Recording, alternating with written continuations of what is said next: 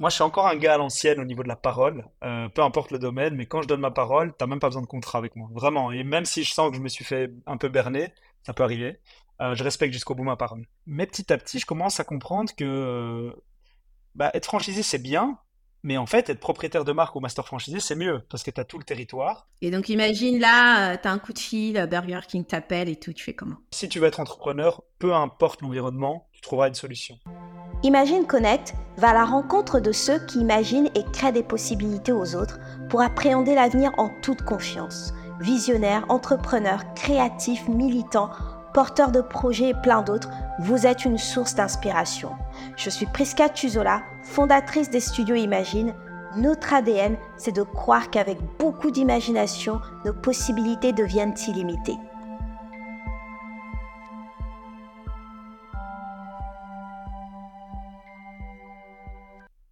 Ton, expérience un petit peu au Congo euh, t'a conduit où en réalité? Parce que on va y aller euh, petit à petit à, ce thème focus, à la mission du coup euh, que, tu t'es donné. Restauration, je, lance juste des mots-clés, hein, restauration rapide, Otakos, Gongcha et, plein d'autres marques comme ça.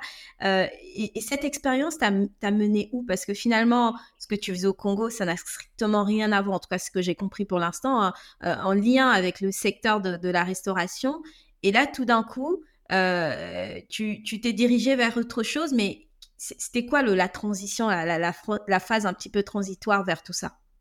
Alors, tu as raison, il n'y a, a, aucun rapport entre les deux. Et, euh, et, enfin, le rapport, c'est l'entrepreneuriat et le développement. Mmh. Donc, mmh. moi, je, je, n'ai pas d'attirance particulière pour les industries dans lesquelles je suis.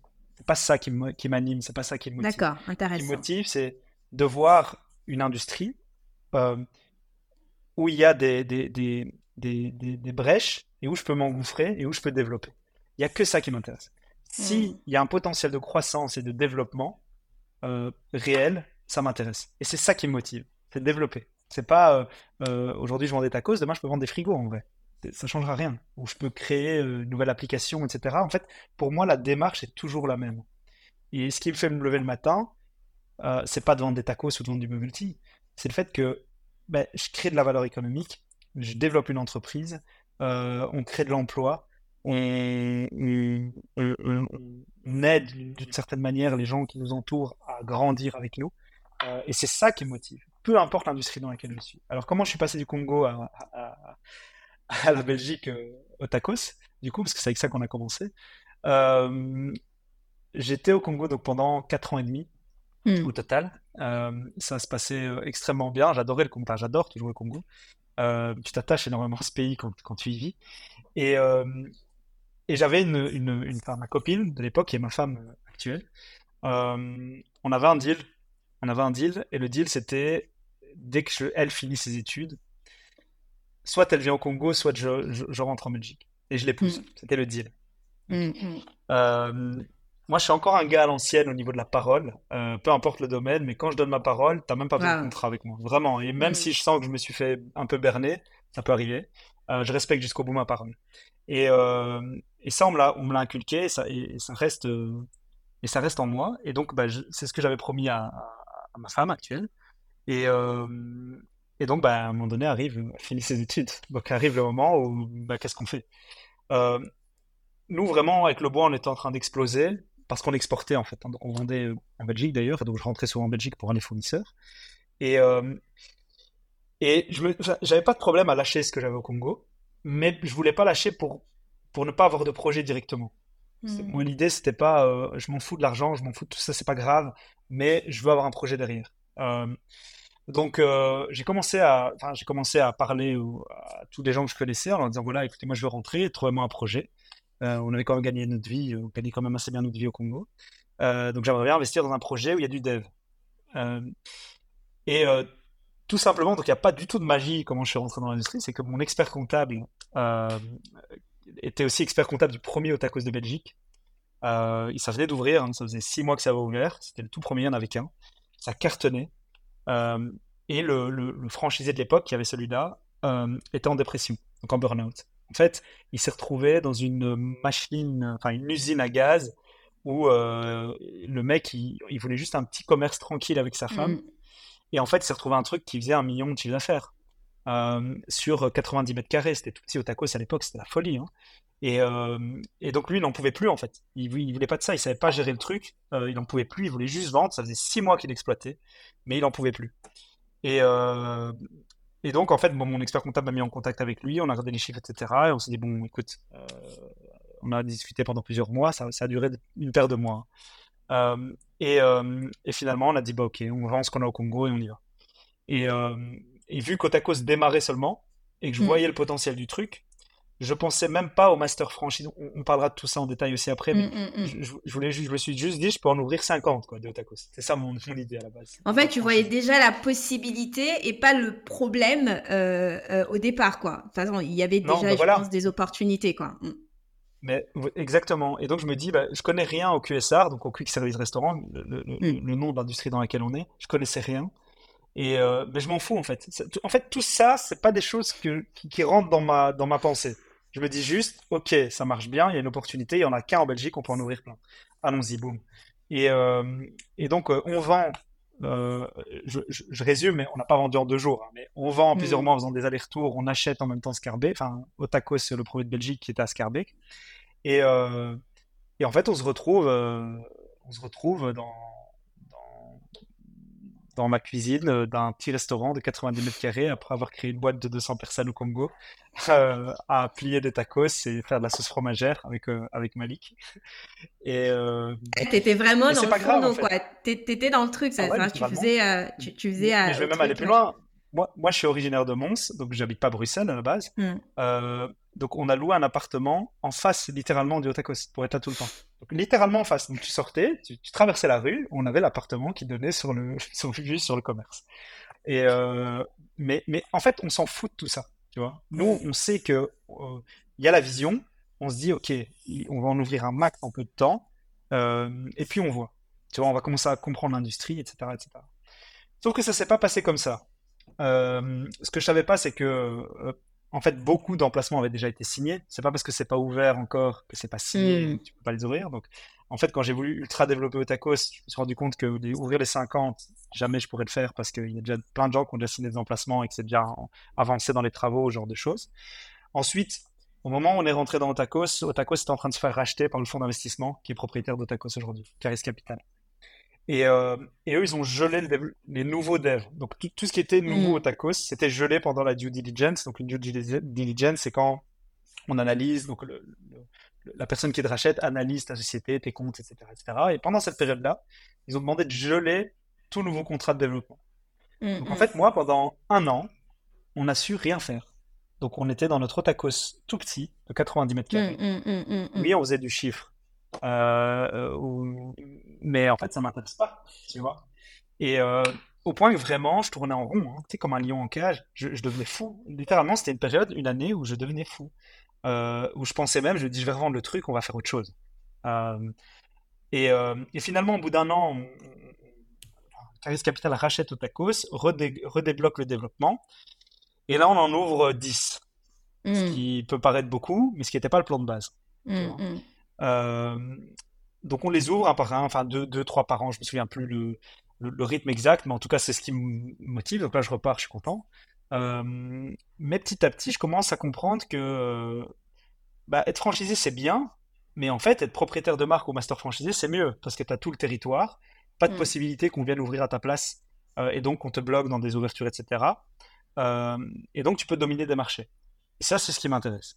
J'ai jamais voulu rester en Belgique uniquement. J'ai toujours voulu aller à l'export et, avoir ma mm. boîte. Le problème, c'est qu'avoir une master franchise, euh, bah, tu es face à des gens, si tu veux, des belles marques qui, euh, qui sont comme le groupe Bertrand, je sais pas si tu connais en France, qui pèse 2 milliards. Oui, oui, oui, tout à fait. Ouais. Euh, Amrest qui pèse aussi euh, plusieurs milliards. Caris Capital qui ont rejeté Tacos qui pèse aussi mm. plusieurs milliards d'euros, hein, en euros. Mm, et, et, toi, tu as ta petite boîte euh, qui fait, euh, à ce moment-là, on faisait 3-4 millions d'euros de chiffre d'affaires. Donc tu peux pas rivaliser avec ces mecs-là. Hmm. Euh, c'est impossible. Et à l'époque, on n'a enfin, pas de levée de fonds, tout, tout en propre avec les banques. Et, et donc je me dis, il faut que je paraisse plus gros que je ne suis. En tout hmm. cas, il faut que je donne une perception. La, notion de perception, je l'ai depuis l'université, j'avais un prof de com, c'est une bête phrase, même marqué. Il disait, business, everything, all is about perception. Tout hmm. est perception. Et je te le jure que c'est peut-être le meilleur advice que je vais donner aujourd'hui à tous les gens qui écoutent, c'est que tout est perception. Si on te perçoit comme tu veux qu'on te perçoive, si derrière c'est pas le cas, c'est pas grave. Ça c'est le marketing. Euh, ah mais complètement. Mais, mais tu te rends pas compte de la force du marketing. Enfin, les gens ne se rendent pas compte de la force de ça.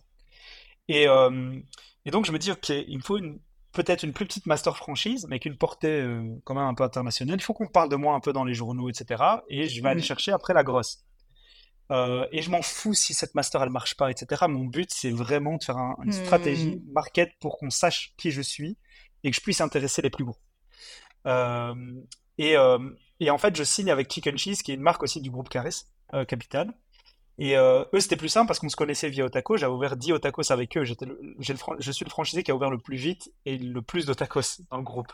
Et, et ça s'est fait en combien de temps à peu près tout ça? Et déjà. Trois ans. Trois ans, ok.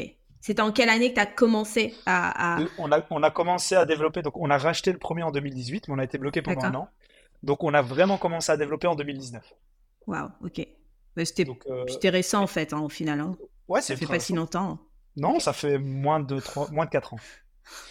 Et, en sachant, euh, on va jeter un peu de fleurs tant qu'on y est, qu'on a eu deux ans de Covid et on a continué à développer. On a eu cette croissance avec deux ans de Covid. Il ne faut pas l'oublier. Et, euh, et, et donc, bah, Caris Capital, j'arrive à les convaincre de me donner euh, Chicken Cheese uniquement sur la Belgique. Donc je leur dis, écoutez, mm. regardez, j'ai ouvert 10 Otakos en peu de temps, on se connaît. C'est des groupes que tu n'approches mm. pas normalement. Mais comme on se connaît via Otakos, euh, j'ai ce, j'ai, ce, ce, truc. J'aime bien Chicken Cheese, mais c'est pas la marque que je voulais spécialement. Je m'en fous, mm. juste un truc. Mais je leur donne une condition. Je leur dis, on bosse ensemble là-dessus. Mais je veux qu'au moment du lancement, tous les médias qui parlent de, de Chicken Cheese et de Caris Capital parlent de Mad Vision Group. Mm. Et euh, on a eu ce deal-là, et ils ont parlé de nous. Et le truc, c'est que quand tu as ton nom dans les journaux, Madison Group qui est associé à un groupe comme Caris Capital qui pèse plusieurs milliards, bah, c'est clair que ça commence à faire réfléchir les grosses marques qui se disent bah, si Caris mm. Capital, qui a autant de marques en portefeuille, bosse avec ces mecs-là, c'est qu'il y a quelque chose. Tu vois et, euh, et, bingo, je m'intéressais à Gongsha qui me répondait même à peine, même. Euh, enfin, qui me répondait pas, c'est pas à peine, il me répondait pas, et, et d'autres marques aussi qui me répondaient pas. Et je voulais absolument Gongsha, qui est le leader mondial du bubble tea. Parce que hmm. le café, c'est déjà pris par Starbucks, compliqué à pénétrer. Euh, et il y avait aussi un truc, je ne l'ai pas dit, mais euh, pourquoi on voulait absolument Gongsha et un business model à la Gongsha Starbucks C'est parce que on a compris aussi que les gros business models comme Otakos, comme McDonald's, etc., hmm. ça demande beaucoup de ressources, ça demande beaucoup de gestion. Euh, et tu peux pas aller vite, sauf si tu as des dizaines de millions derrière d'injecter. Hmm. Et donc on s'est dit, il nous faut des plus petits trucs on peut en ouvrir vraiment beaucoup en peu de temps et dupliquer le modèle partout en Europe parce qu'il n'y a pas en Europe. Et, euh, et, le bubble tea, en fait, ça marchait déjà assez bien euh, en Europe, mais c'est que des petits indépendants. En fait, mmh. tu as 2-3 mini-marques qui ont 10, 15 stores en France.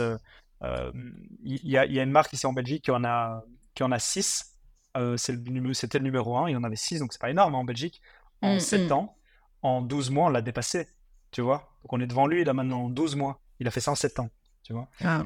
Euh, et, euh, enfin bref. Et donc, euh, donc qu'est-ce que je disais? Et donc bon, je, je, me répond pas. Je voulais absolument Gongsha parce que je voulais faire du bubble tea. Je sais que c'est tendance. Il n'y a pas de marque référente en Europe. on sait très bien que le premier qui pénètre le marché en tant que marque, souvent il a le marché s'il va assez vite, s'il fait des choses en mmh, mmh. Donc il me faut Gongsha, ils me répondent pas.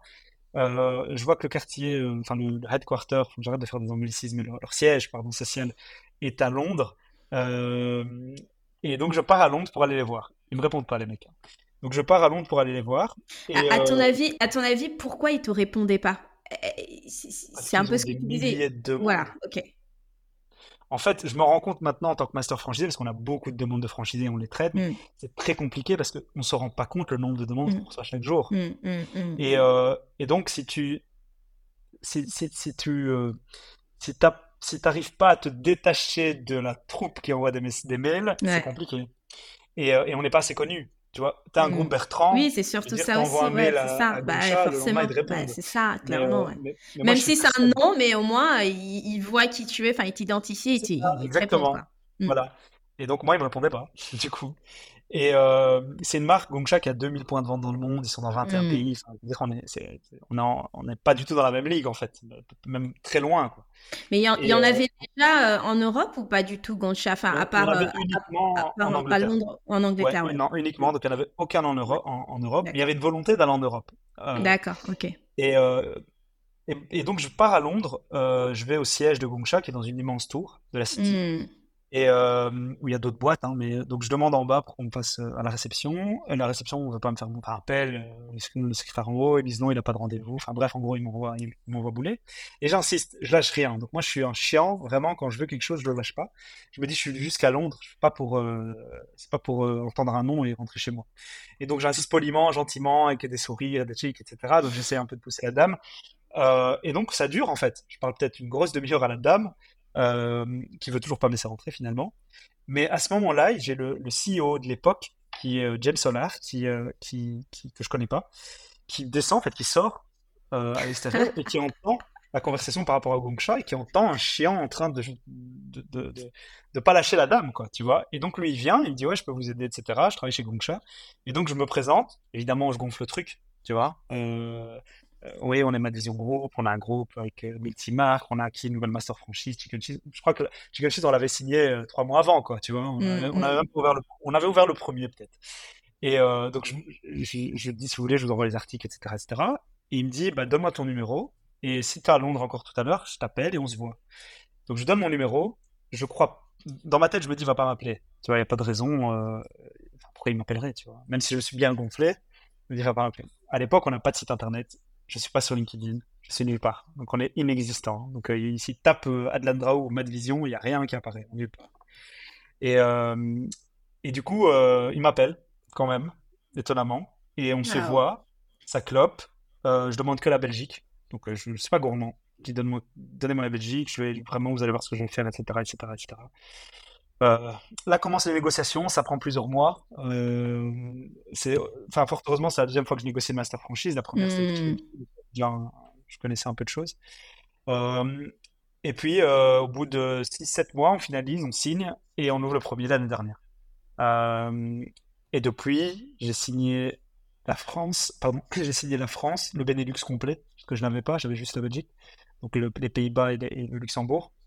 La France, on a l'option sur l'Espagne et on a signé le Maroc aussi, qu'on va ouvrir Wow. cette année normalement avec Casablanca. en- Et donc là, au total, tu as combien de Gongcha? Tu as combien de points de vente? euh, De Gongsha au total, depuis juillet de l'année dernière, on en a 8, je crois, là maintenant.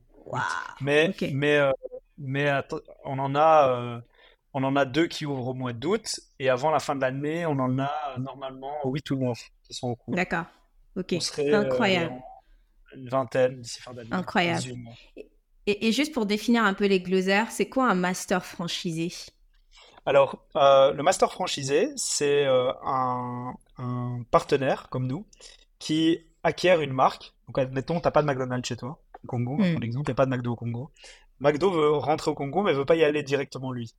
Euh, parce qu'il Mm. maîtrise pas le marché, parce qu'il y a plein de raisons. Et souvent, les marques le font d'ailleurs, vont rarement directement dans, une, dans un pays.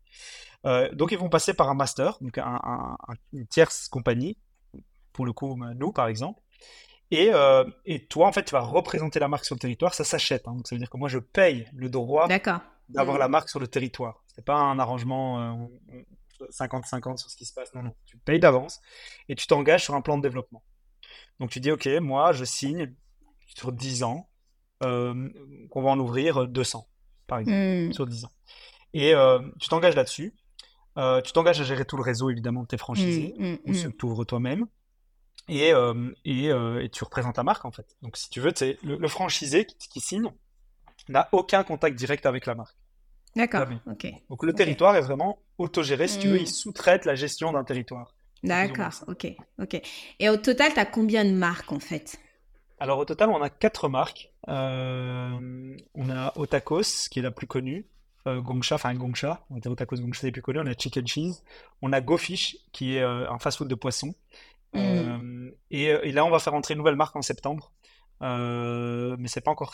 Enfin, si, pardon, c'est signé, mais je peux Mais pas tu- encore l'annoncer avant Tu, septembre. tu veux pas spoiler? Ah, purée. J'aurais aimé avoir l'exclusivité, mais Mais, Euh, euh, ok. mais voilà. d'accord.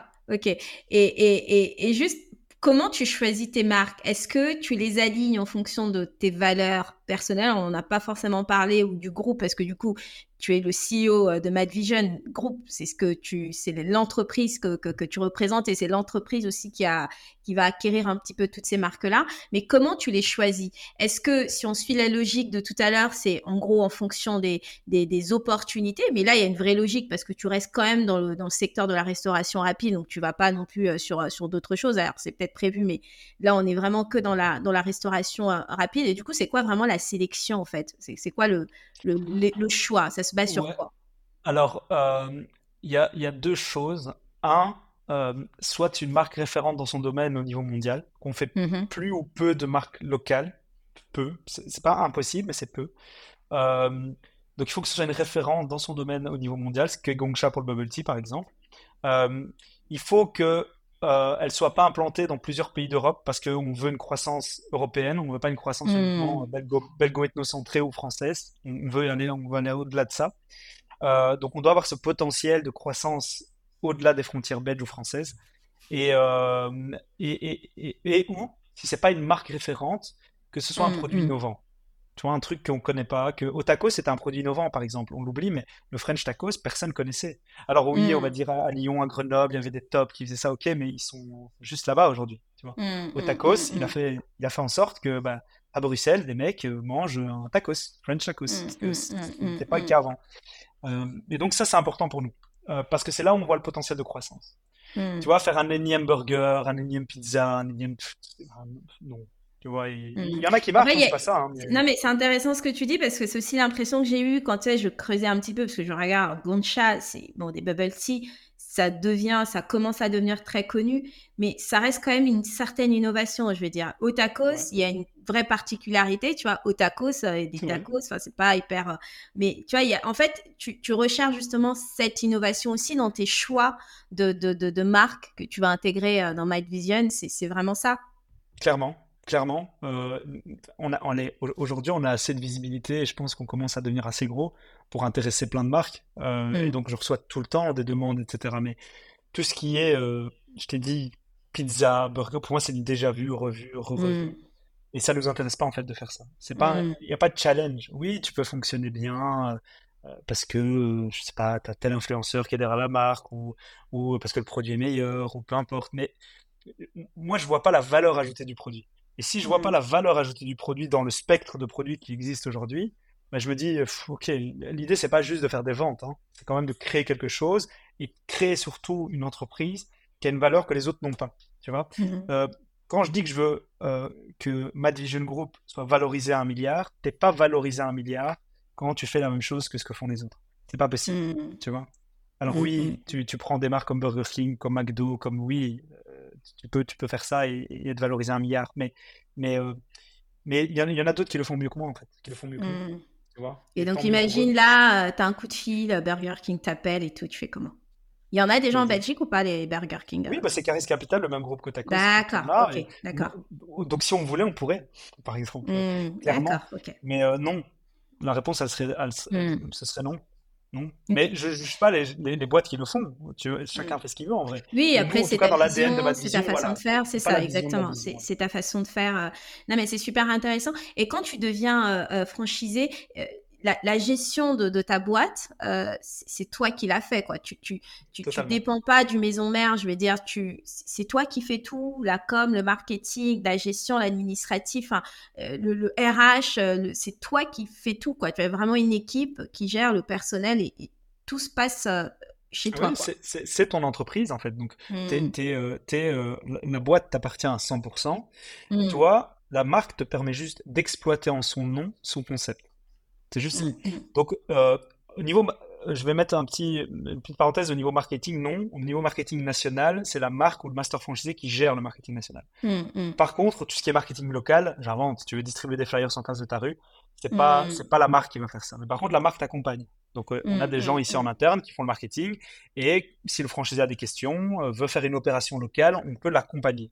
Ça, oui mais, euh, mais ça ne viendra, viendra pas spécialement de nous. Nous, on s'occupe plutôt de ce qui est mm. national. Si on fait une activation nationale, j'invente, tu passes à la télé, euh, tu passes dans les journaux, euh, tu, mm. tu fais une promo, un acheter, à offert sur tout le réseau, tout ça, c'est mm, nous. ça, c'est au niveau de la marque.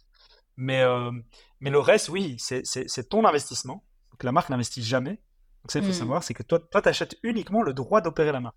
Mais c'est tes propres travaux avec ton argent. Euh, tu payes tes salariés avec ton argent. Tu, donc voilà. La, marque, elle t'apporte uniquement la, la, la notoriété, quoi. La notoriété, voilà, c'est ça. Mm. Mais la notoriété, c'est pas ça qui va faire ton chiffre d'affaires. Bien sûr. C'est contrairement à ce qu'on pense. Tu penses que parce que tu vas prendre McDo, ça va cartonner. Non.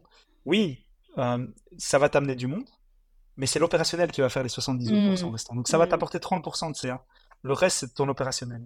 Tu as des marques qui sont topissimes, qui marchent pas parce que les, les, les franchisés derrière sont mauvais, et tu as des marques qui sont nulles, et le mmh. franchisé est bon, et là où le franchisé est bon, elle marche bien, et elle cartonne, tu vois. Donc, euh, donc c'est, c'est, euh, ça va t'apporter une valeur et un réseau. C'est surtout ça que ça va t'apporter. Il y a une volonté aussi de, d'expansion euh, que j'imagine que tu as, parce qu'en t'écoutant, forcément, euh, tu es, un, serial entrepreneur. Tu vois, tu veux pas t'arrêter là, tu, tu, veux tenter des expériences et tout. Euh, mais dans combien de pays, là, aujourd'hui, si tu peux le dire, tu veux t'implanter concrètement? Tu es dans le Benelux, mais. Alors, c'est, je suis dans le Benelux, la France déjà. mais j'ai pas de j'ai pas de j'ai pas de j'ai pas j'ai pas de limite non voilà bah, la limite c'est le nombre de pays qui existent dans le monde mais mais tu vois le, c'est ça aussi que j'aime bien dans, dans le domaine dans lequel je suis c'est que c'est un peu comme de la tech tu vois la tech tu as du dev qui est quasiment infini dans le QSR mm. c'est la même chose il y a mm. plein de marques et il y a plein de pays ça veut dire que tu peux aller pénétrer plein de territoires avec plein de marques différentes et donc ton ton, ton, ton, comment tu peux te nourrir de développement pratiquement à l'infini pratiquement mm. Tu vois, je, citais des, des concurrents. On n'est on pas sur la même, on n'est pas sur le même niveau pour l'instant, mais Amrest, qui est un des plus gros euh, propriétaires de marque, master franchisé mondial, il est pratiquement dans tous les pays du monde, presque. Mmh. presque. Il est américain à la base, hein. mais, mais tu vois, ça vient des États-Unis. Tu prends le groupe Bertrand, qui est un groupe euh, que, j'admire énormément parce que ça a été créé aussi par un fondateur qui, euh, qui, qui s'appelle Bertrand, Olivier Bertrand, et qui a développé son, son truc. Il pèse 2,2 milliards, mais il est franco-français. Il, hmm. il n'ouvre jamais en dehors de la France. Tu vois? D'accord. Et tu as des groupes en face comme Amrest qui pèsent 50 fois ce que pèse le groupe Bertrand, parce qu'ils sont américains et qu'il faut y aller, quoi. Tu vois? Ils sont hmm. partout. Ils sont au hmm. Mexique, ils sont, ils sont en France, en Pologne, ils sont, ils sont partout. Euh, et, ça, c'est un peu ce qu'on essaie d'insuffler ici dans ma vision. C'est qu'il n'y a pas de limite, en fait. La limite, c'est nous qui la fixons. À un moment donné, si on se dit, ben, ça, c'est trop, c'est trop. Et c'est quoi les étapes en fait pour devenir franchisé? C'est quoi? Est-ce qu'il y a, il y a, on suit un petit peu ton parcours, mais est-ce qu'il faut avoir des certifications? Tu n'en as pas évoqué, donc je pense qu'il y en a pas forcément. Mais c'est quoi les étapes justement pour euh, déjà euh, s'intéresser à, une marque, ensuite euh, vouloir posséder cette marque à, un certain territoire, une certaine périmètre? Comment, comment tu fais en fait? Tu, en tant que simple franchisé, tu postules, tu cherches ta marque. Tu, D'accord. Il y, a des sites spécialisés hein, sur la franchise, etc., qui regroupent un peu toutes les marques. Mais souvent, les gens qui sont intéressés, c'est des gens qui ont vu physiquement le store. Souvent, c'est ça. Ils vont aller chez Gongsha, ils vont goûter, ils vont dire ah, c'est top. Et, c'est souvent comme ça. Mais, euh, mais donc, tu identifies la marque que tu veux. Tu envoies souvent ben, sur les sites internet des, des, des, des, des marques, tu as souvent un onglet franchise. Hmm. Tu remplis un formulaire et puis tu as une sélection qui se fait en interne. Donc la sélection, elle fait souvent sur base de plusieurs critères. Un, euh, ton apport financier, que tu as l'argent pour pouvoir le faire. Si tu l'as pas, tu peux avoir toute la bonne mmh, volonté mmh, du monde, de toute façon tu le feras pas. Euh, deux, bah oui, deux, ton, euh, comment dire, ta volonté de le faire ou pas. Ça, c'est la partie la plus importante. Et trois, est-ce que tu as déjà une expérience ou pas, soit managériale dans l'industrie, soit en tant qu'indépendant ou franchisé dans l'industrie? Euh, celle-là, je la mets vraiment en dernier parce que c'est pas la plus importante pour moi. La plus mm. importante, c'est la motivation. Moi, je connaissais rien à l'industrie. Mm. Et pourtant, on, est parmi les groupes qui performent le plus et qui évoluent le plus vite. Tu vois, donc c'est pas. Euh, et je le vois, hein, les meilleurs franchisés, c'est pas toujours ceux qui viennent de l'industrie euh, de, la restauration. Loin, très très loin de là. Donc, mm. donc c'est un plus parce qu'en fait, ça facilite. Ils connaissent déjà beaucoup de choses. Tu, tu vois, au niveau des formations, ça va plus vite pour nous, etc mais c'est pas le critère principal. La motivation, c'est le critère principal. D'accord. là, bon, j'ai mis les, moyens avant parce que, encore une fois, sans les moyens, tu peux avoir la motivation. Bien sûr, bien sûr, bien sûr. Est-ce qu'il y a aussi cette, euh, cette volonté de, de, d'intégrer les valeurs, les, les, façons de faire, la culture euh, de ces marques-là ou, pas du tout? Ou c'est pas une exigence pour les, les marques en général? Là, on parle de la restauration, mais on peut en imaginer aussi plusieurs. Si, si, c'est important pour nous que ça, c'est extrêmement important. Ça veut dire que c'est une des premières questions d'ailleurs qu'on pose à la première interview. Donc après la sélection, il y a une interview. Mais c'est une des premières questions que mes équipes euh, de dev euh, posent. C'est euh, qu'est-ce qui vous inspire dans cette marque? Pourquoi mmh, vous avez choisi ça mmh. Si tu nous dis ouais, parce que ça fait beaucoup de ventes, ok, mais mais si toi, tu en as un qui, qui, fait pas toutes ces ventes, parce que sur un réseau, tu n'as pas 100% de, de réseaux mmh. qui fonctionnent. Hein. Il faut pas, faut pas se leurrer. Il n'y a aucun réseau qui a 100% de, de, son réseau qui fonctionne. Ça n'existe pas. Mmh, mmh. Et, euh, mais quelqu'un qui, qui, qui, adopte les valeurs de la marque, qui aime la marque pour laquelle il travaille, il fera toujours en sorte d'être fier de son restaurant, d'être fier de la marque. Et ça, c'est ça qui porte de manière générale les marques c'est pas euh, c'est pas oui ça cartonne et je veux le faire. Mmh. non mais c'est intéressant hein, de mentionner ouais. C'est intéressant de le mentionner parce que euh, en dehors de, la, le, petit formulaire de contact pour euh, justement postuler, il y a, y a, tout un monde aussi à, donc c'est des choix que tu fais, c'est-à-dire que quand tu vas aller prendre Goncha, prendre cette marque-là, il n'y a pas juste l'opportunité, certes, c'est peut-être la, la, chose la plus importante, mais il y a aussi autre chose que, que, que, toi tu as envie de faire passer euh, euh, comme message aussi euh, valeur au travers cette marque? Alors moi je reçois énormément Adlan des gens dans la tech dans, dans ce podcast. C'est un petit peu mon monde aussi. Je développe, je te disais en off, un logiciel tech dans la data. Aujourd'hui en France, il y a des incubateurs qui sont hyper spécialisés dans la food tech. Euh, c'est une, euh, une opportunité aussi. Hein. Tu, tu, en as parlé aussi de, de la, de la food tech. Est-ce que toi, tu envisages d'intégrer euh, une dimension tech dans tes activités, sachant que voilà, la tech, c'est l'avenir. On parle de l'IA, on parle de ChatGPT. Enfin, c'est vraiment un petit peu ce qui entre guillemets, euh, conditionne notre, notre mode de vie euh, aujourd'hui. Euh, et, les entreprises dans la food tech, il y en a de plus en plus. Hein, ça se développe ici en France. Alors, je me rends pas compte en Belgique parce que je n'y suis pas. Mais, est-ce que tu, penses, toi, à intégrer justement la tech pour, pour aussi te différencier de, de ce qui existe aujourd'hui? En fait, c'est déjà le cas. Hein. L'IA, tu parlais de ChatGPT quasiment toutes mes équipes bossent avec ChatGPT tous les jours, y compris moi. Mm. Donc on, a déjà intégré l'IA, on, a intégré euh, des, ERP qui sont assez performants, qu'on est toujours en train de, de, de, de perfectionner en interne. Donc on investit quand même drastiquement, même le mm, système de mm, caisse, système de borne. Donc on investit drastiquement dans, dans, dans la tech. Mais pourquoi j'aime pas me définir comme food tech? Parce que c'est pas ce qu'on est. En fait, l'essence mmh. de notre business, c'est de vendre un produit qualitatif aux clients. C'est ça notre essence. Mmh. Et ça, il faut pas l'oublier. Et, euh, et le, problème quand, quand tu... Enfin, le problème, non. La raison pour laquelle la plupart des gens utilisent le terme food tech, et c'est ça que j'ai envie d'un peu changer, c'est juste pour des raisons de valorisation d'entreprise. C'est juste mmh. ça. Parce que quand tu mets tech dans... Levée de fonds, machin, truc... Mais, euh, ce, qui est, ce qui est pas... Enfin, j'ai rien contre les levées de fonds, au contraire, je pense que c'est un bon accélérateur de croissance. Mais... Euh, pourquoi devoir mettre tech? Tu vois, quand tu as une entreprise qui croît tout aussi vite qu'une entreprise tech, hmm. bah, juste mettre le mot tech pour que ma valorisation fois, fasse du, je sais pas, EBITDA x 10 au lieu d'EBITDA x 6, mm. mm. bah, ça m'intéresse pas. Si le mec en face qui investit n'a hmm. pas conscience bah, que ma juste food entreprise, elle est meilleure qu'une food tech enterprise, bah, c'est qu'il n'a pas compris alors. Attention, la food tech, tu dois être capable euh, de justifier ou d'expliquer la, la dimension tech. Bah, ça, je veux dire, aujourd'hui, sur la mienne, je peux expliquer avec le système de, le système de caisse, le système de borne. Je peux dire, ben voilà, mm, regardez, mm. on est focus là-dessus, nanana. Oui, mm. ça te fait de l'upselling, ça te fait plus de ventes. Oui. Oui, ça nous permet de travailler quand on bosse avec ChatGPT, même notre RP, d'être beaucoup plus performant dans notre développement, etc. Mais est-ce que c'est ça qui fait l'essence? Est-ce que si j'avais pas ça, j'irais peut-être un peu moins vite, mais pas beaucoup moins vite c'est oui, je peux le faire sans.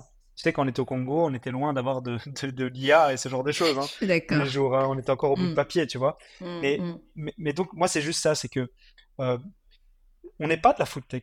On a de la tech, on a de la tech, beaucoup même, euh, au quotidien, et, et, ça fait partie de notre croissance. Et sans ça, peut-être qu'on croirait, on croirait moins vite.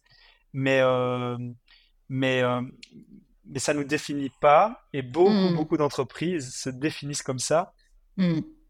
Parce qu'encore une fois, une dimension tech, t'en trouveras toujours. On est en 2023. Mmh, mmh. dire, une dimension tech, euh, dans ce que tu fais.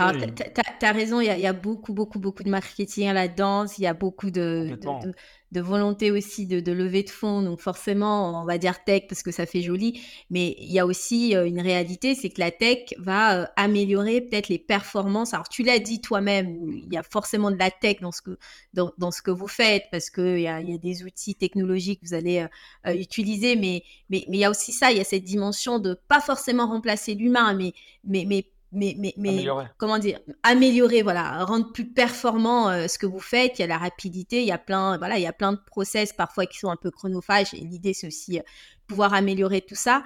Mais, mais toi, tu es, toi, es vraiment dans, dans, le vrai, quoi. Tu dis non, on est non food tech, on est dans la food et, et tu te défends jusqu'au bout, quoi. Mais totalement, mais on n'élimine pas la tech. Donc c'est ça mm. vraiment la, notion à comprendre, c'est que pour moi l'essence de l'entreprise c'est pas de la tech. Mm. Mais, mais, mais malgré ça, et c'est ça qui est, qui est truc, c'est qu'on arrive à avoir des croissances avec des, des, des je vais pas rentrer dans le terme technique, mais des, des qui sont à, 70%, etc. Mm. On est dans des croissances qui sont équivalentes à des boîtes IT. Tu vois, tout à l'heure, tu m'as demandé euh, si on faisait vraiment 10 millions d'euros de chiffre d'affaires, tu l'avais lu quelque part. Bah oui, on dépasse cette année les 10 millions. En 4 ans, on, a, on, a, on est passé de 1 à 10 sans aucune levée de fonds. On a fait une hmm. levée de fonds en septembre de cette année. Hmm. Et on n'a pas levé beaucoup. Hein. On a levé 2,1 euh, millions. Hmm. C'est pas, on n'est pas parti dans des trucs déconnés à 80 millions euh, parce qu'on voulait pas se diluer. Enfin, je vais pas rentrer dans tous les détails, mais on voulait très peu se diluer, garder une grosse majorité de l'entreprise, garder le contrôle, etc., etc. Mais, euh, mais avant ça, avant septembre 2022, on a tout fait en bootstrap avec les banques. Donc on est passé de 1, allez, en septembre 2022, on devait peut-être être à 8,5 chiffre d'affaires. Donc on est passé de 1 à 8,5, 800% presque de croissance, en l'espace de quoi? 4 ans, sans avoir besoin de lever 80 millions, tu vois? Donc euh, c'est... Et, sans devoir se dire qu'on est de la food tech, tu vois? Donc, euh, donc oui, je le revendique parce que focalisez-vous sur l'essence de votre business, les gars. Tu vois? Si tu te focalises sur l'essence de, ton business, l'argent derrière, levé, euh, banque, etc., ça va suivre. L'argent, c'est secondaire si tu arrives à expliquer c'est quoi l'essence de ton business et pourquoi ça marche. Tu vois? Parce que si tu le, why, quoi, le, pourquoi tu fais ce que tu fais, en fait. Complètement. Mm. complètement. Parce que si, le problème dans, dans, beaucoup de boîtes qui se focalisent plus sur la food tech que la food normale, par exemple les dark kitchen, tu vois, ce genre de choses, c'est que souvent ils, brûlent des montants énormes dans de la technologie dont mm. on n'a pas besoin en fait. Au lieu de se focaliser peut-être plus sur le process, les produits qui, qui vont, etc. Et en fait, finalement, l'orientation de leur entreprise, de par le fait qu'ils sont omnibulés par les lever plus d'argent, et à l'échec. Ils prennent pas tu, vois, à un moment donné, tu as un tournant, ils prennent pas le bon tournant parce qu'ils disent là-bas, je peux aller lever de l'argent. Mais lever de l'argent, c'est pas une fin en soi, c'est pas l'objectif d'une entreprise, c'est pas de lever de l'argent, c'est de générer du bénéfice. L'objectif, je répète, d'une entreprise, c'est de générer du bénéfice, pas d'aller lever de l'argent. Lever de l'argent, ça doit vous aider à développer votre croissance, qui doit in fine générer du bénéfice. Mm, Donc, mm. tu vois. Mais aujourd'hui, j'ai l'impression que dans, dans, dans, la food tech, c'est plus euh, combien j'ai levé que combien je génère. C'est vrai. Mm. Ça, c'est pas normal. Il y a un problème. dans la food tech ou dans la tech tout court hein, Ouais, de la tech de manière générale. Parce que là, bon, je parle du secteur dans lequel je suis. Mais, euh, mais clairement, tu vois. Mais on s'en fout que tu levé 80 millions ou 100 millions. Moi, ce que je veux savoir, c'est est-ce que tu as généré 80 millions? Ça, c'est bien, tu vois. Ça, c'est quelque chose. Mais, mais, mais les concours de, de... Moi, j'ai levé 80, moi, j'ai levé 100, moi, j'ai levé 40. Ok, mais pourquoi faire? Pourquoi? Et derrière, yes. fait quoi avec ça? Mmh, mmh. Non, mais c'est super important de, de revenir sur l'objectif le, primaire ou premier même d'une entreprise, c'est de générer en fait du chiffre d'affaires, générer des bénéfices. Et c'est vrai, euh, c'est vrai qu'il y, y, y a, cette dimension aussi euh, accélération quand on, on, fait de levée de fonds, mais finalement, euh, tu te retrouves aussi dans des bourbiers euh, comme pas possible. Hein. J'en connais des gens qui, qui, lèvent de fonds et puis euh, ça devient compliqué. Ils perdent un petit peu aussi euh, de pouvoir, tu vois, dans, dans, dans, dans, dans ce qu'ils font. Il y, a, il y a des investisseurs qui sont là-dedans. Qui... Enfin bref, il y a, il y, a, il y a plein de... Et donc toi, tu es vraiment, alors je dirais pas anti-levée de fonds parce qu'on ne sait pas de quoi est fait l'avenir. D'ailleurs, tu en as fait, tu, tu, tu, dit. Voilà, mais c'est pas ce que tu veux tu veux mettre en avant forcément. Non, c'est pas. En fait, moi, d'ailleurs, j'en ai même. je l'ai fait le septembre de l'année dernière. Mm. Je n'ai jamais mm. communiqué dessus. Tu vois, mm. si je voulais mettre en avant, j'aurais communiqué dessus. On n'a jamais communiqué dessus. Euh, et pourtant, les investisseurs qu'on a fait rentrer dans la boîte, c'est des gens quand même qui, qui, qui, qui sont assez lourds dans l'industrie de manière générale en, Europe. Mais, euh, mais on n'en a pas parlé parce que c'est pas ça qui nous définit. Et, euh, et, je suis pas du tout anti-levée de fonds. Au contraire, je pense qu'on en fera certainement d'autres, etc. Mais il est important de les faire au bon moment pour les bonnes raisons. C'est ça qu'il faut comprendre. Ça veut dire que euh, nous, je vais te dire simplement pourquoi on a fait une levée de fonds. Parce qu'on a évolué tellement vite pendant le Covid qu'à un moment donné, les banques, elles nous ont dit on attend et on voit comment, vous vous stabilisez et puis on continue. Ben, nous, attendre, on veut pas. Donc on a dit ok, vous voulez attendre, ben, attendez-nous, nous on va pas attendre. Comment on peut financer notre croissance sans les banques pendant X mois? Je crois qu'ils nous avaient demandé d'attendre 8 mois, on voulait pas attendre 8 mois. Donc on a dit comment on peut continuer à financer notre croissance sans ça? Ok, ben, on fait une levée de fonds. Mais on l'a fait dans des bonnes conditions, avec une société mm. qui est rentable, avec une, levée qui sert à accélérer la croissance uniquement, pas à, juste brûler de l'argent. Euh, et, et, ce qui fait que bah, on n'a pas des conditions euh, extrêmes avec les investisseurs. Euh, ils ont pris qu'une part minoritaire de nos boîtes.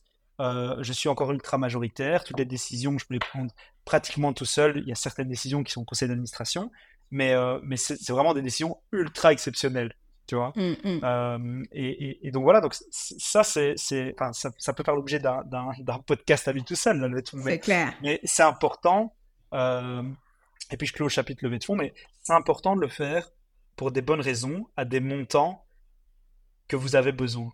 Mmh. Si tu n'as pas besoin de 20 millions, pourquoi tu vas aller lever 20 millions et te diluer plus que ça? Il n'y a aucun sens. Pour ton ego, on s'en fout en fait, tu vois. C'est pas. Mais le problème, c'est que oui, voilà, on a envie de jouer dans la cour des euh, GLV. Des grands. ouais, c'est ça, c'est ça, c'est ça. C'est euh, c'est trop. On s'approche tout doucement de la fin et ça me pince parce que j'ai 100 000 questions, mais, mais c'est super intéressant euh, ce, que, ce que tu disais et, ce que je relève surtout, c'est que c'est pendant la crise Covid où les restos sont quasi fermés, c'était très compliqué parce qu'il n'y avait pas beaucoup de monde et c'est là où toi, tu as tu t'es un petit peu. Euh, voilà, c'est ça, c'est assez, assez fou quand même. Mais en fait, oui et non, parce que le, contrairement à la croyance populaire, le Covid n'a pas été ultra impactant pour nous. Euh, je, vais, briser les rêves, de, de les, cauchemars de plein de gens, mais bah, nous, on n'est pas dans la restauration classique. Hmm. Nous, on ne fait pas de la restauration classique, on fait du QSA, donc du, du, fast-food. et, le fast-food a continué à bien tourner. Euh, les gens, tu vois, c'est un business model qui est déjà emporté, qui est déjà euh, tu prends, tu pars, etc. Donc, on n'a on pas été énormément impacté par le Covid. Par contre, par contre, euh, l'après-Covid, notamment l'année dernière, 2022, avec la guerre en Ukraine, l'explosion des prix de l'énergie, etc., ça, ça a été une année très compliquée pour nous. Bien plus compliquée que les années Covid. Les années Covid, elles ont été fastes, en fait. On a se développé, on a notre, notre, vitesse de croisière de développement, elle est tout le temps pareille, parce que je n'arrête jamais le dev. Mais, mais par contre, euh, là, on a le plus encaissé, c'est pas le Covid, c'est l'année dernière. Mm. En Belgique, euh, l'énergie, en France, vous avez la chance, le gouvernement a, bloqué le prix de l'énergie à un certain, enfin, un certain, à un certain niveau, et donc l'électricité a coûté plus cher, mais ça a été. En Belgique, euh, à un moment donné, on était à du x8 par rapport à l'année mm. précédente. du x8, je ne sais pas si on se rend compte. C'est énorme. Si, tu payes 5 000 euros par mois, tu en mm. payes 40 000. je ne sais pas si les gens se rendent compte. et, et ça, ça a été dévastateur. Pour plein de gens, nous, on a passé le cap parce qu'on l'a anticipé, heureusement. On, a vu le truc quand même. On n'a pas vu la guerre en Ukraine venir, mais on s'est dit l'après-Covid va être bizarre parce qu'ils ont tout fermé pendant des années. C'est impossible que l'économie tourne de manière normale, qu'il n'y ait pas de crise, etc. Donc, on avait un peu anticipé ça, mais euh, pas, pas à ce niveau-là. Pour être honnête, on a, on, a, sérieusement encaissé, mais on a passé la crise. Mais, euh, mais plein de gens l'ont pas passé. Tu vois Plein de gens ont cru que le, si c'était sorti d'affaire après le Covid, bah non non, mais c'est intéressant et c'est aussi, euh, c'est aussi la situation de beaucoup, beaucoup, beaucoup de restaurateurs en France, hein, je, te, je, te, rassure, même si euh, peut-être que je ne me rendais pas compte qu'en Belgique c'était euh, c'était autant, mais, mais, mais, mais, plein de restaurateurs le disaient, ils souffraient énormément de ces hausses de prix et tout ça. Et, et juste, on, on se rapproche tout doucement de la fin, mais du coup, euh, il y a énormément de valeur euh, déjà de par ton expérience. Et, et, et, quels sont les défis quand même que tu rencontres euh, en tant qu'entrepreneur? Alors, tu en as parlé tout à l'heure, c'est aussi ça, il y a la crise, machin, il faut anticiper.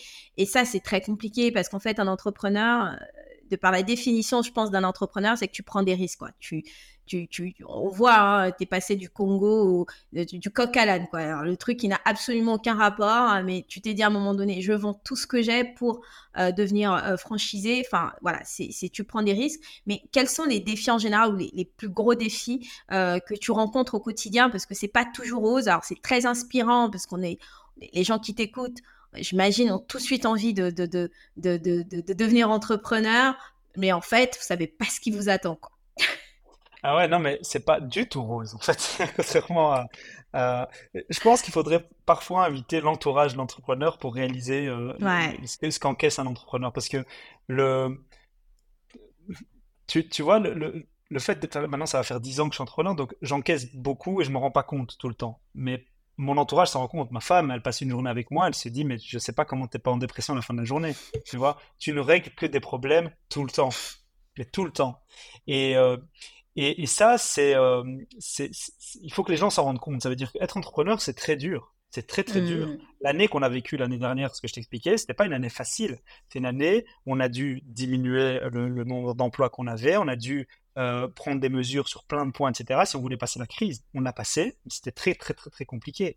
Euh, quand on fait du développement, il y a plein de choses qui se passent des emplacements qui étaient signés avec un franchisé, le, franchisé se rétracte, des, euh, des, centres commerciaux qui comprennent pas que Gongsha c'est le leader et qui ont euh, un, un, indépendant qui fait du bubble tea qui, fait un truc qui n'a rien à voir. Pour eux, c'est tous la même chose. Enfin, donc, c'est pas. Euh, quand, quand, tu vois qu'on en a ouvert 10 ou 15, en fait, il y en avait 50 sur le feu. Tu vois mmh. Donc, c'est c'est c'est un combat de tous les jours. mais qu'est-ce que c'est drillant quand tu aimes ça? Je, je, je, sais même pas ce que je ferais quand j'arrêterai d'entreprendre. Ah, j'arrêterai jamais d'entreprendre, même si demain je fais plus ma division, que je revends ma division, c'est pour faire autre chose, j'ai plein d'idées. Mais, euh, mais tu vois, cette, cette euh, intensité dans ta vie tous les jours, hmm. il y a très peu de métiers qui te le permettent. Après, il faut hmm. le vivre, il faut, enfin, faut aimer vivre ça. ça c'est chacun son, son, son, chacun fait ce qu'il veut dans la vie, mais moi j'aime ça en tout cas. Et, hmm. euh, et c'est vrai que des fois, es, tu te dis, il y a, crois que sur ma semaine, il y a au moins deux. Ouais, sur cette semaine, il y a peut-être un jour ou deux ou euh, fin de journée, je suis content que la journée soit finie dans ma tête. Tu vois, je me dis, fois, tu vois, c'était hard mentalement toute la mmh, journée, mais mmh, mmh. finalement, tout se règle. Donc, quand tu sais que tout se règle, bah, c'est pas grave, t'encaisses. T'encaisses. Le, le, le, le, dernier conseil peut-être que je vais donner, comme ça on pourra clôturer, c'est jamais faire l'autruche. Ça veut dire que la force d'un entrepreneur, c'est pas d'avoir peur des problèmes, c'est d'affronter les problèmes. Hmm. La peur, on l'a tous. On, est, on a tous peur, à un moment donné. Je veux dire, moi, je, elle, elle, elle, se travaille et on l'a de moins en moins avec les années, c'est vrai, c'est de l'entraînement, mais elle existe. La seule différence, c'est est-ce que je l'affronte ou pas Donc, tu as deux solutions. Soit tu la fouilles et là, tu pas un entrepreneur, soit tu fais la politique de l'autruche et donc tu règles pas le problème et ça s'accumule, à un moment donné, ça explose, euh, ou alors tu les règles. Et, euh, et parfois, tu n'as pas envie de les régler. Parfois, ça te stresse de régler mais mmh. il, faut, il, faut, euh, il faut regarder le taureau par, enfin, attraper plutôt le taureau par les cornes et, euh, et, euh, et, et, régler, et régler les problèmes. Mmh, mmh. C'est le seul vrai conseil, au-delà de savoir comment développer, quoi faire, etc. Ne fouillez pas les problèmes, jamais. Bah, en fait, c'est ça, c'est être focus et, et, être objectif. Et en fait, c'est marrant parce que devant les chiffres qui nous paraissent énorme, exorbitant, euh, qu'on dit 10 millions, qu'on dit euh, je sais pas combien autant euh, de, points de vente, ben en fait, ça se trouve, toi, t'as pas atteint tes objectifs. Mais c'est ça en fait, c'est que toi, les objectifs sont là, tu arrives quand même à, atteindre un certain palier, mais c'est pas encore atteint, mais ça fait des gens disent ouais c'est énorme c'est incroyable et tu dis eh, eh ok les gars moi mon, mon, objectif cette année c'était j'en sais rien, 20 millions de chiffres d'affaires. En fait, c'est un peu ça que, que, que, tu, tu, veux dire, en fait. C'est totalement ça. Euh, moi, j'ai pas l'impression que quand je parle de ces chiffres, après, parce que je suis dedans, euh, on, a atteint quelque chose, quelque chose d'extraordinaire. Pas du tout. On est très loin de ce qu'on veut. Très, très loin. Et les équipes, elles le savent, et on est tous focus sur, le, sur les, vrais mmh. objectifs. Et, euh, et ça, ça, ça, ça n'empêche pas le fait que je sois fier de ce qu'on a accompli. Mais encore une, pardon, encore une fois, moi je suis quelqu'un qui regarde de l'avant. Donc je regarde jamais ce qu'on a fait. En fait, je m'en fous de ce qu'on a fait. Si on mmh. l'a fait, on l'a fait. Maintenant, il faut aller plus loin. Tu vois. Euh, et euh, mes équipes, je leur fixe toujours des objectifs. Dès qu'elles sont atteintes, on y va, on va sur d'autres objectifs. On reste pas. Euh, je déteste le statu quo. Je mmh. déteste le. Je suis un éternel insatisfait. Donc je, je ne supporte pas et je n'arrive pas à me dire c'est bon, allez, on l'a fait, c'est bon. J'arrive pas. C'est pas possible. Mmh, c'est impossible. C'est marrant, mais j'ai croisé la semaine dernière un entrepreneur qui me dit euh, euh, si on a fait d'exploits, euh, je fais deux trois tapes, genre j'applaudis un petit peu et on passe à autre chose quoi. Je ne vais pas m'attarder sur ça et du coup ça frustre ses, collaborateurs parce qu'ils attendent à des félicitations machin. Il est un petit peu à Anthony Bourbon, je sais pas si tu connais Anthony Bourbon, mais ça y est, il, avance, il faut autre chose. Mais mais, mais c'est trop c'est trop intéressant et hyper riche et, et juste dans cinq ans où tu te vois, toi, euh, euh Adlan? Toi ou Mad Vision, dans 5 ans, c'est quoi, c'est quoi le truc? Mad Vision, je, je, je, la vois avec la valeur d'un milliard dans 5 ans, ça c'est sûr. Euh, dans, j'espère, au moins une dizaine de pays, j'espère. Hmm. Euh, je, je cherche pas spécialement à avoir 50 marques en portefeuille. Hein. C'est pas ce que je veux spécialement. Donc, un peu moins d'une dizaine de marques, c'est bien, et tu peux développer bien et partout. Euh, et moi, à titre personnel, euh, je me souhaite d'être toujours dans l'entrepreneuriat et, en tout cas d'y prendre toujours autant de plaisir. Mmh, que ce mmh. soit avec ma vision ou pas. Parce qu'encore une fois, je suis pas, j'étais pas attaché à ce que j'ai construit au Congo, je suis pas attaché à ce que je, conduis, euh, ce que je construis ici. Je, je suis pas quelqu'un de matérialiste, tu vois, c'est, c'est pas mon truc, même si c'est moi qui le développe, c'est moi qui l'ai créé. Euh, j'ai eu aucun souci à faire rentrer des investisseurs quand on a fait la levée de fonds c'est pas quelque chose, je me suis dit c'est mon truc à moi et je veux pas le partager ou non, pas du tout. Et, euh, et donc je me souhaite être toujours dans l'entrepreneuriat, peu importe sur ma vision mmh. Il n'y a pas ce truc, tu dis pas, bah tiens, je vais léguer ça à mon, à mon fils ou ta fille, je, ne sais pas, c'est un garçon. Une fille, Non, j'ai une, petite fille. À, ta petite fille euh, dans quelques années, non Pas du tout. Non, non, pas du tout, parce que je, je pars du principe que je, donne tout à mes enfants pour leur donner les chances dans la vie, euh, mais, mais pas pour que ce soit des héritiers. Donc, euh, mmh. si euh, euh, ma fille, elle fera ce qu'elle veut de sa vie déjà, je veux pas lui non plus lui, lui imposer un, chemin, une trajectoire. Voilà, ton père, il a construit une énorme entreprise, tu es obligé de la reprendre parce que c'est comme ça et c'est le chemin familial. Non, si tu as envie d'être dans ces étoiles ou, faire du ménage d'ailleurs chez les gens, si ça te rend heureux, heureuse, ça me rend heureux. Mmh. donc ça, j'imposerai jamais ça à mes enfants, enfin ma fille pour l'instant, et j'espère plus tard en avoir d'autres, mais en tout cas ma fille, je lui imposerai jamais ça. Et donc, je, je, je, lui offrirai tout ce qu'elle veut pour accomplir ses ambitions. Mais c'est tout. Hmm. Ça veut dire c'est à elle de faire son chemin. Si euh, ça veut devenir la meilleure danseuse étoile et qu'il faut euh, aller à Moscou étudier pendant deux ans, euh, j'en sais rien, la danse, ben, je m'assurerai qu'elle puisse le faire. Mais si elle a l'envie et la volonté de le faire. Mais par contre, je suis pas à l'aise avec le fait que, tu, tu sais, j'ai tellement vu, surtout au Congo, dans des enfants de gens qui ont beaucoup d'argent, sans ambition, pas mmh. d'envie de faire quoi que ce soit. Et, j'ai l'impression que ça tue un peu le truc, tu vois. Mmh, mmh, euh, la vie, c'est dur, c'est pas facile. Demain, je serai peut-être plus là. Demain, je vais peut-être faire faillite. Demain, je truc. Et c'est pas la valeur que je veux, les valeurs que je veux inculquer, en tout cas à ma fille. C'est des valeurs de travail et de développement personnel. Fais ce que tu veux, mais donne-toi les moyens. C'est pas des valeurs de euh, t'inquiète pas si ton père, si t'arrive quoi que ce soit, ton père sera là. Euh, ça veut pas dire que je les aime pas et que je serai enfin que je ne l'aime pas et que je serai pas là pour elle, au contraire, mais, en tout cas, c'est pas la valeur que je lui donner. Moi, la valeur mm. que je veux, c'est si je meurs demain, je sais qu'ils pourront se débrouiller seuls. C'est ça plutôt. Je sais que demain, mm. si je meurs, je fais faillite, peu importe, mais ils auront la capacité de se débrouiller seuls dans la vie. Mm, parce qu'on n'est pas éternel. Exactement, c'est des très très belles valeurs. Tu as des rêves un petit peu pour l'avenir ou au-delà de tout ce que tu nous as dit euh, déjà? Des rêves euh, non, en fait, je suis pas très rêveur. Euh, je, je veux pas dire il a pas dit j'ai des objectifs. Enfin, j'ai, pas de rêve, je n'ai que des objectifs. Je suis pas à ce point-là, non. Mais euh, je suis pas très rêveur. Je suis, euh, je, je crois pas. Non, j'ai pas de rêve. Peut-être voyager dans l'espace plus tard si c'est possible, C'est marrant ça. C'est marrant. C'est marrant comme rêve. C'est marrant parce que c'est un truc que je me dis, tu vois. Et j'ose pas trop le dire autour de moi parce qu'on si, dingue en fait. Quand je dis ça, mais oui, moi, c'est un rêve. C'est un rêve d'aller dans l'espace que je me dis, euh, si ça existe, j'aimerais avoir la sensation de, de flotter. Enfin, j'en sais rien. Et, c'est marrant que tu le dises parce que personne ne le dit autour de moi, mais, mais, mais c'est trop bien. Et, et que penses-tu de l'avenir euh, de l'entrepreneuriat euh, en Belgique Parce que c'est un environnement que tu connais très bien, en fait. Euh, je pense pas qu'il. Je, enfin, je vais pas faire l'oiseau de mauvais augure, mais je crois pas qu'il est très, euh, qu'il est très radieux. Euh, je trouve qu'on n'inculque pas assez ces valeurs-là. On est, on est, euh, on est un peu trop sur des valeurs de. Tu vois, être entrepreneur, c'est, ça inclut beaucoup de sacrifices.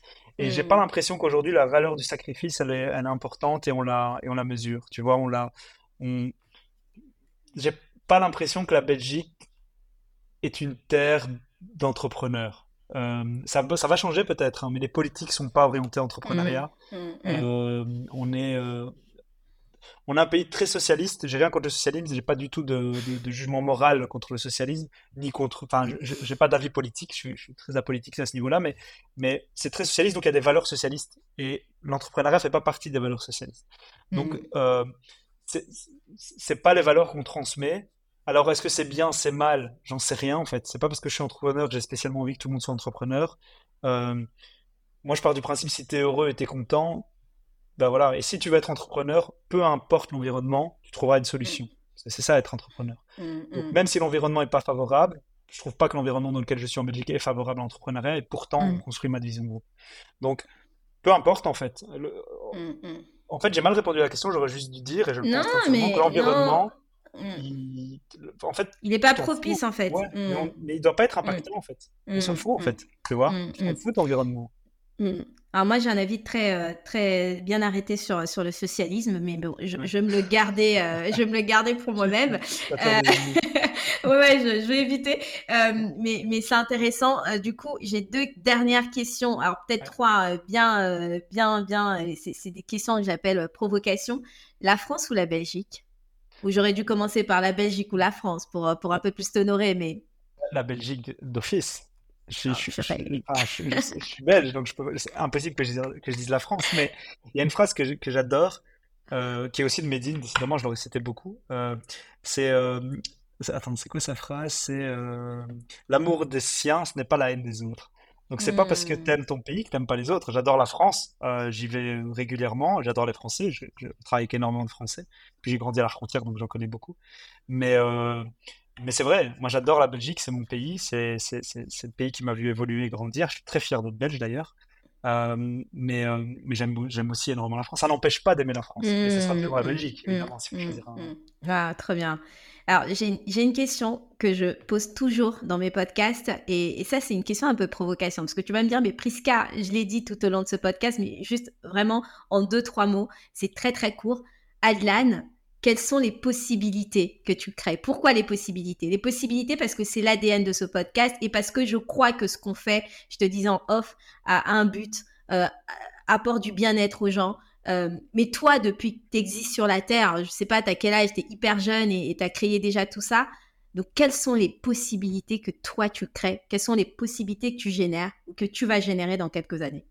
En deux, trois mots. Moi, je crois que la première, c'est la, valeur économique. Parce que quand même, tu emploies des gens, tu crées, tu, tu te dis quand même qu'il y a des familles qui vivent parce que tu as une volonté de faire des choses. Et ça, c'est fou de se dire ça. Euh, on a quasiment 200 travailleurs dans tous nos restaurants, etc. Il y a 200 familles qui touchent un salaire parce que Adlan a décidé un jour de, créer une entreprise. Ça, pour moi, c'est une possibilité que je crée énormément. Et puis la deuxième, c'est ça que j'aime aussi dans nos franchises et en tant que master franchisé, d'avoir des franchisés, c'est que je crée de la valeur entrepreneuriale à 100%. Mmh.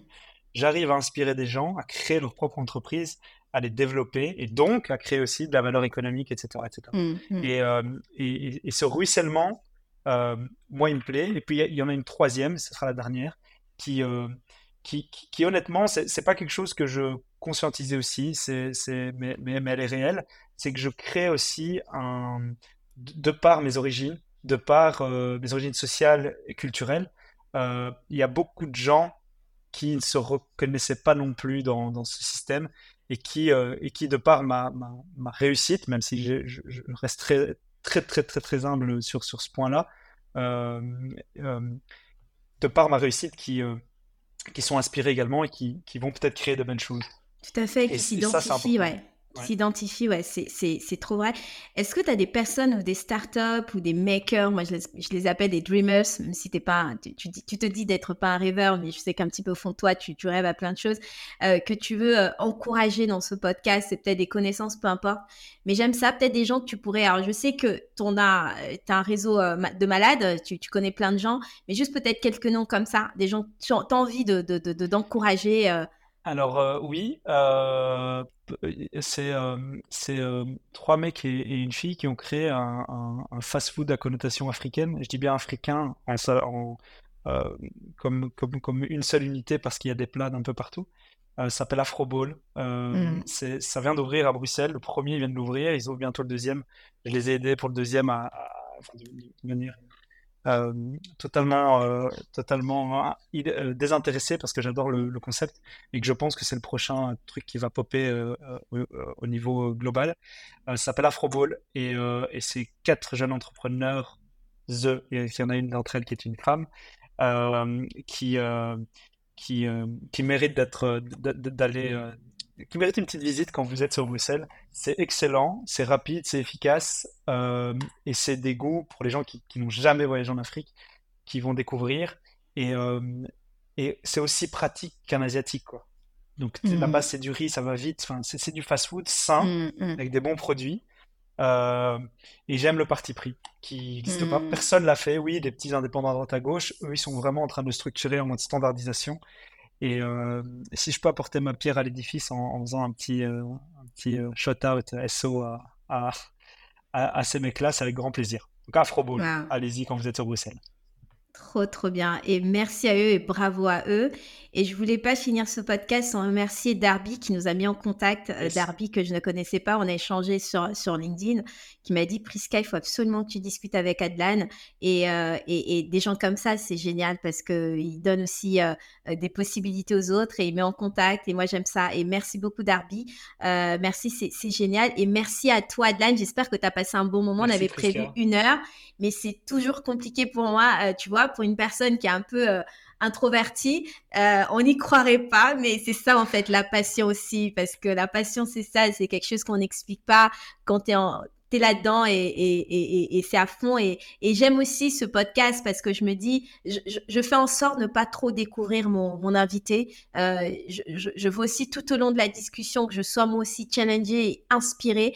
Euh, c'est ce qui s'est passé. Donc merci à toi, merci beaucoup euh, d'avoir pris le temps euh, de partager ton incroyable parcours, tes projets passionnants avec nous et ton histoire qui est franchement inspirante. cette histoire du Congo que j'avais pas du tout euh, à, l'idée et tu nous l'as, tu nous partagé et c'est génial. Je sais, je sais qu'il y a plein de gens qui vont, euh, qui vont s'identifier à toi et, et, et, moi, euh, je vais suivre de, très près ma vision. Je vais en, France, je sais pas, je me rends pas trop compte si, euh, en France on te connaît. Moi, je te connaissais pas et pourtant je, regarde beaucoup de choses et, et je sais que là, euh, en France, tu vas aussi euh, prendre un peu plus de, hauteur et, j'ai hâte que tu le fasses parce que on a besoin des gens comme toi, des gens qui inspirent, des gens qui ne lâchent pas T'es jeune, mais, euh, mais t'as ce, ce euh, cette volonté. Euh, et, et j'ai beaucoup aimé aussi ce que t'as dit, t'es pas matérialiste. Et c'est pour ça que j'invite les gens dans ce podcast, parce que je me dis, au-delà de faire ce que tu fais, les résultats qui sont juste indéniables, qui sont là, qui sont visibles, tu as, des valeurs euh, euh, intrinsèques en toi et, euh, il s'agit pas juste de faire pour faire ou pour gagner de l'argent ou pour cocher des, des cases, mais, mais ça va au-delà, au-delà de ça et je pense que s'il faut faire un podcast que dans ce sujet-là, euh, je t'assure qu'on découvrira plein de choses. Il y a plein de gens qui me disent, Prisca, dans ton podcast, un petit peu de l'introspection, mais voilà, c'est un peu ça. Et, euh, et, et, je suis ravie de t'avoir dans ce podcast, merci beaucoup. Et comment on fait pour te contacter, Adlan? Est-ce que je sais que tu es, euh, es sur LinkedIn, mais est-ce que tu as d'autres moyens comme ça pour alors aujourd'hui, je ne suis que sur LinkedIn et, mm. euh, et je ne pense pas que je serai sur d'autres réseaux. J'étais sur aucun réseau avant il y a un an. Donc euh, euh Darby et Nathan m'ont vivement encouragé. J'étais pas du tout communicant. Je communiquais jamais d'ailleurs. Euh, sais pas quelque chose que j'aimais faire, mais, euh, mais j'ai appris que je devais le faire. Mais donc LinkedIn, Adlan Drao sur LinkedIn. Parfait. En tout cas, euh, voilà, petit, euh, petit types euh, en, France, c'est aussi ça, la, communication, le, le, côté un peu visible. Je sais que parfois les gens n'aiment pas, mais moi j'aime pas. Hein. Moi, je, je, je, suis sur toutes les plateformes, mais je parle quasiment jamais de moi sur Instagram et tout. Mais c'est important aussi pour véhiculer un petit peu les valeurs de sa marque et ainsi de suite. Mais, mais c'est top. Donc, si vous voulez contacter Adlan, et, et vous, pouvez, vous pouvez vous inspirer. Merci beaucoup. Merci. On fait des, des, des, des super audiences c'est vraiment génial. Je sais qu'il y a des étudiants aussi qui nous écoutent, il y a des entrepreneurs, je suis très B2B, donc j'ai vraiment euh, ce monde-là euh, qui me suit derrière. Et merci. Et vous irez sur imagine-connect.com pour, pour découvrir aussi le, portrait qu'on fera de, Adlan. Euh, et pour soutenir ce podcast, allez-y sur euh, Apple Podcast et lâchez-nous 5 euh, étoiles et, partagez aussi cet épisode autour de vous. Et, j'en suis sûre que ça va en inspirer plus d'un. et moi, quant à moi, je vous retrouve très très prochainement avec d'autres personnes on fire qui sont juste incroyables et, et qui se lèvent pas un matin en se disant bon bah je vais rien faire, au contraire, qui, veulent rêver et faire rêver les autres. Merci à toi. Est-ce que tu as un mot de la fin, de l'âne Merci Priska. Euh, le mot de la fin, croyez en vous. Yes. Croyez en vous. Bah écoutez, croyez en vous. Voilà, je suis euh, hyper alignée avec toi. Merci et à très vite. Salut.